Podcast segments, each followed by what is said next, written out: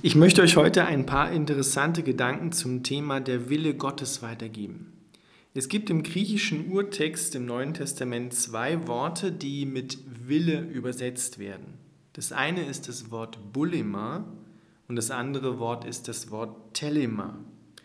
Bulema beschreibt alles das, was fix etabliert und unveränderbar im Willen Gottes ist. Zum Beispiel die Wiederkunft von Jesus am Ende der Zeit. Daran kannst du glauben, daran kannst du nicht glauben, kannst Ja sagen, du kannst Nein sagen, das kann dir egal sein. Das wird so geschehen, wie Gott es beschlossen hat. Das ist Bulema. Telema ist etwas anders. Telema beschreibt die Wünsche und die Herzensanliegen Gottes, das Verlangen Gottes, was er sich wünscht, was geschehen soll. So sagt er zum Beispiel in Matthäus 18, 14, Gott will nicht, dass eines dieser Kleinen verloren geht, dass kein Mensch verloren geht und dennoch gehen Menschen verloren. Gott will aber, dass alle zum Glauben an ihn kommen, zur Erkenntnis der Wahrheit. Dieser Bereich des Willens Gottes ist also von der Mitwirkung von uns Menschen abhängig. Sowohl von dem, der die Botschaft bekommt, wie er reagiert und wie er dann reagiert, wie er sie weitergibt an andere und wie derjenige, der sie dann neu empfängt, darauf reagiert. Ob er sie einlässt, vertrauensvoll, bejahend, ist willkommen heißt das Wort Gottes und danach lebt. Es ist wunderbar, Gott hat Herzenswünsche und möchte, dass diese Herzenswünsche in Erfüllung gehen. Und er sucht Menschen, dich, mich, uns alle, denen er seine Herzenswünsche mitteilen kann. Dass sie durch uns, mit uns, in Zusammenarbeit mit Gott, er mit uns, wir mit ihm, seine Herzenswünsche in Erfüllung gehen. Es gibt also viele Dinge, die Gott sich wünscht und für die er alle Voraussetzungen geschaffen hat, dass diese Dinge sich ereignen. Doch ob sie in Erfüllung gehen werden, hängt wirklich daran, ob Christen wie du und ich Gott vertrauen, es ihm glauben, es empfangen und annehmen. Oder ob wir eben es nicht glauben, es nicht empfangen, weil wir meinen, das gehört nicht zum Willen Gottes oder es gehört nicht mehr zum Willen Gottes. Oder es gehört nicht zu meinem Aufgabenbereich, sondern das gehört zum Aufgabenbereich von anderen Christen, vom Pfarrer, der soll für die Kranken beten. Der ist für Zeichen und Wunder zuständig. Ich nicht. Das ist gerade so dieser Aspekt, den ich angesprochen habe, dieser Themenbereich Zeichen, Heilungen, Wunder. Eigentlich genau das, wozu uns Jesus auch ausgesendet hat.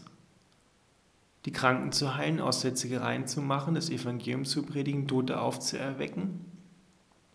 Das war der Auftrag an seine Jünger. Was viele Menschen heute nicht mehr glauben, und da müssen wir uns, du und ich, uns auch an die eigene Nase fassen und fragen, glauben wir das noch, dass Gott auch heute noch fähig ist, solche Dinge zu tun? Ja, ich will und kann und werde es immer wieder neu glauben, dass Gott so stark und mächtig ist. Im Zusammenhang mit dem Willen Gottes hört man immer wieder die Aussage, Gott hat alles unter seiner Kontrolle. Und das möchte ich einfach ein bisschen beleuchten. Ich selber habe diese Aussage auch in Predigten und, und überall und in persönlichen Gesprächen verwendet. So als Trostzuspruch. Gott hat alles unter Kontrolle, da kann nichts passieren. Aber stimmt dieser Satz so, dass Gott alles unter seiner Kontrolle hat? Er ist souverän, er ist wunderbar, er ist allmächtig, Nichts entgeht seiner Aufmerksamkeit. Aber hat er alles unter seiner Kontrolle? Denn wenn er alles unter seiner Kontrolle hat, ist er dann auch für Hitler verantwortlich, für Stalin, was die beiden gemacht haben, was andere Diktaturen gemacht haben, was Menschen heute machen, was wir machen, ist Gott dafür letztendlich verantwortlich, weil er ja alles unter seiner Kontrolle hat und er hätte ja eingreifen können. Sind dann Gehirntumore, Krebs überhaupt, AIDS, Corona, alle anderen Krankheiten, ist das seine Idee? Wenn Gott alles unter seiner Kontrolle hat, müssen wir ihm da nicht auch zwangsläufig eben Krankheiten, Erdbeben, Wirbelstürme, andere Katastrophen, Beziehungsbrüche, alles, was wir an Leid und Schmerz in dieser Welt empfangen und empfinden, zuschreiben? Verstehst du, was ich meine? Ich glaube, es wäre richtiger zu sagen, es steht alles unter seiner Obhut, aber nicht alles unter seiner Kontrolle. Als Vater, als Elternteil habe ich auch die Obhut über meine Familie, über mein Haus. Aber nicht alles, was in meinem Haus passiert, ist meine Idee und wird von mir gut geheißen. Das ist ein großer Unterschied. Das wird, wenn du ein Elternteil bist oder Verantwortung für andere Menschen hast in einer Firma, wird das nicht anders sein. Es ist unter deiner Obhut. Die Menschen sind unter deiner Obhut, aber nicht unter deiner Kontrolle. Wir Menschen sind schnell dabei, wenn etwas Schwieriges, etwas Leidvolles in unser Leben hineinkommt, an Krankheiten, an Beziehungsbrüchen, Gott anzuklagen, die Schuld ihm in die Schuhe zu schieben. Im Sinne von, er hätte ja eingreifen können, er hat ja schließlich alles unter Kontrolle. Und dann reden wir uns vielleicht noch heraus und dann hört man solche Sätze wie, ja, das ist schlimm, aber Gott, es ist eben Gottes Wille. Irgendwie wird schon Gottes Wille sein. Gott wirkt eben auf mysteriöse Weise. Gott muss seine Gründe haben, warum das passiert. So legen wir uns das zurecht. Aber das sind eigentlich schreckliche Antworten, weil sie offenbaren ein, ein schreckliches Gottesbild. So unter der Prämisse, wenn Gott gewollt hätte, dann hätte es ja anders ausgehen können, hätte er eingreifen können. Das ist eine bequeme theologische Ansicht, die Gott die Schuld in die Schuhe schiebt und wo wir uns unserer Verantwortung entziehen können. Wir haben wohlgemerkt nicht für alles die Verantwortung. Und wir können nicht eins zu eins sagen, ja, das ist, weil du das und das gemacht hast und jetzt bist du schuld daran. Aber wir haben für vieles was in dieser Welt an Krisen, an Schwierigkeiten im persönlichen wie im öffentlichen Bereich passiert, von Gott Verantwortung bekommen, darauf eine Antwort zu geben. Nicht aus uns heraus, sondern eine himmlische Antwort. Eine Antwort, die aus seinem Herzen kommt.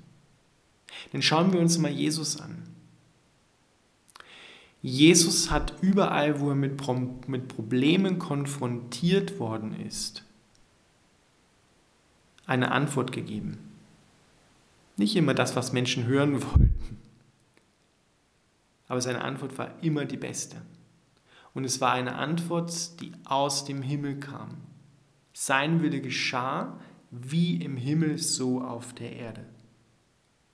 Und genau das hat er uns aufgetragen, ebenfalls zu tun, dass sein Wille geschieht, so sollen wir es beten, wie im Himmel als auch auf der Erde, dass der Himmel auf die Erde kommt, dass das, was im Himmel vorbereitet ist, auf die Erde kommt. Jesus wollte, dass seine Jünger damals wie heute, in jeder Zeit, unter jedem Umständen, an jedem Ort der Erde, in der Kraft des Heiligen Geistes seinen Willen tun. Und er hat sogar gesagt, halte dich fest, ihr werdet noch größere Dinge tun, als ich sie getan habe. Johannes 14, 12. Mal ehrlich, wir sind ja schon froh, wenn wir die Dinge tun können, die Jesus getan hat. Was sind denn da bitte die noch größeren Dinge, die wir tun dürfen? Unser kleiner Glaube muss wirklich noch viel wachsen und größer werden. Jesus hat seinen Jüngern gesagt, wartet darauf, bis ihr die Kraft des Heiligen Geistes empfangt. Und genau das brauchen wir. Wir brauchen neu eine Berührung, eine Erfüllung immer wieder neu mit dem Heiligen Geist. Es soll nicht durch Heer oder Kraft, nicht durch menschliche Anstrengung geschehen, nicht durch Programme, die es rauf und runter in der Kirche ja auch gibt und außerhalb, sondern durch die Kraft seines Heiligen Geistes. Und mir ist es persönlich ganz neu nochmal wichtig geworden, dass wir uns gemeinsam ausstrecken und bitten, dass der Heilige Geist uns erfüllt, damit wir die Herzenswünsche Gottes, den Bereich des Telema, den Telema-Willen Gottes erfüllen können. Weil Liebende das ja so untereinander tun, sich gegenseitig Herzenswünsche erfüllen. Ich will das. Ich will das und ich, ich will dich ermutigen, dass auch du das willst, dich erfüllen lassen mit dem Heiligen Geist ganz neu. Wir brauchen wieder und noch mehr das Feuer des Heiligen Geistes, seine Kraft in uns. Nicht als Anstrengung, nicht als Belohnung auf gute Leistungen wie Noten in der Schule, sondern einfach, weil wir die größeren Dinge nicht tun können, nicht mal die Dinge tun können, die Jesus getan hat. Ohne die Kraft des Heiligen Geistes, ohne Jesus können wir nichts tun. Und alles, was wir ohne Jesus tun, ist nichts, sagt er in Johannes 15 beim Weinstock und den Reben. Ihr seht, wir haben Verantwortung bekommen, wir haben von Gott delegierte Kraft und Autorität bekommen. Geht hin in alle Welt, denn mir ist gegeben alle Macht im Himmel und auf der Erde. Macht zu Jüngern alle Völker und lehret sie halten alles, was ich euch befohlen habe. Und siehe, ich bin bei euch alle Tage bis an der Weltende. Das ist der Auftrag, den Jesus seinen Jüngern und uns gegeben hat, dass wir hinausgehen in der Kraft des Heiligen Geistes. Und an vielen Orten in deiner und meiner Umgebung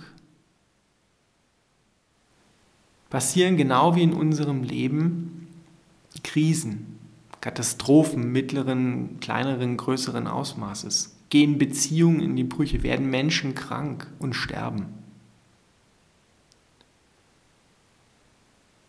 Und da ist die Frage, was geben wir als Nachfolger Jesu, als Jünger, was gibst du den Menschen in deiner Umgebung für eine Antwort? Bist du eine himmlische Antwort auf die Krisen in deiner Umgebung? sind wir gemeinsam eine Antwort des Himmels, die Antwort Gottes auf eine Welt, die in der Finsternis liegt? Sind wir Licht der Erde und Salz der Erde? Denn wenn das Salz nicht mehr salzt, dann wird es zertreten und weggeworfen. Dann ist es wirkungslos. Und Jesus, sagt, Jesus will nicht, dass wir wirkungslos sind. Wir sollen kraftvoll sein. Wir sollen angetan sein, erfüllt sein mit der Kraft des Heiligen Geistes, damit wir die Antwort sein können auf die Herausforderungen unserer Zeit, deiner, meiner Familie, unserer Verwandtschaft, unseren Nachbarn, unseren, an unseren Arbeitsplätzen, an allen Orten in dieser Gesellschaft. Jeder Gesellschaftsbereich will durchdrungen werden von der Kraft Gottes, vom Königreich Gottes. Das will sich dort ausbreiten. Aber Gott macht es nicht im Sinne von Bulema, unabänderlich, sondern er will das mit dir machen. Zusammen mit dir dort wirken und arbeiten, dich erfüllen und dass du überfließt in der Kraft des Heiligen Geistes und dort, wo du hingestellt bist, die Situationen, die Ereignisse, die Krisen veränderst, die Atmosphäre veränderst, damit dort dann auch Menschen die frohe Botschaft erfahren und gerettet werden können. Wir können also nicht für Dinge, die in unserer Gesellschaft passieren und die in unserem Land passieren, sowohl in Österreich als auch im Bundesland, als in unserer Stadt, in unseren Dörfern, können wir nicht sagen, ja, das ist halt so, man kann halt nichts machen. Das höre ich ganz oft. Und das ist nicht wahr und es wird auch nicht wahr, je öfters man es wiederholt. Sondern ist einfach falsch. Es stimmt nicht, dass wir nichts machen können. Wir haben einen Gott, bei dem kein Ding unmöglich ist und wir können beten. Wir können diese Gesellschaft, diese Menschen, unsere Situation, ihre Herzen, ihre Situation vor Gott bringen und erwarten, dass Gott seinen Arm ausstreckt, dass er dort hineinkommt und dass das Königreich Gottes sich mit Kraft dort ausbreitet.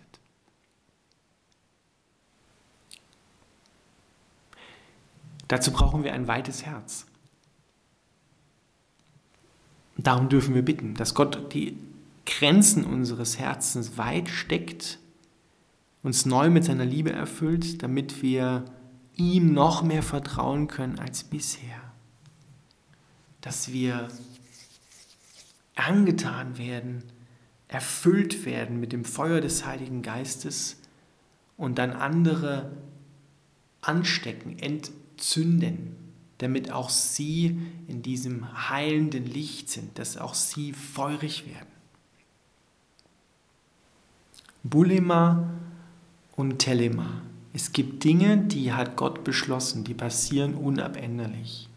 Aber dann gibt es viele Dinge, die in Gottes Herzen sind, die in Gottes Herzen sind, wo er dich und mich und uns sieht und sich wünscht, dass wir dort mit seinen Herzensanliegen übereinstimmen, damit sie sich erfüllen, damit Menschen gerettet werden, Menschen geheilt werden, Situationen sich verändern, Finsternis in Licht verwandelt wird, Kranke geheilt werden, Dämonen ausgetrieben werden, Aussätze gerein werden, Armen des Evangelium gepredigt wird und Tote auferweckt werden.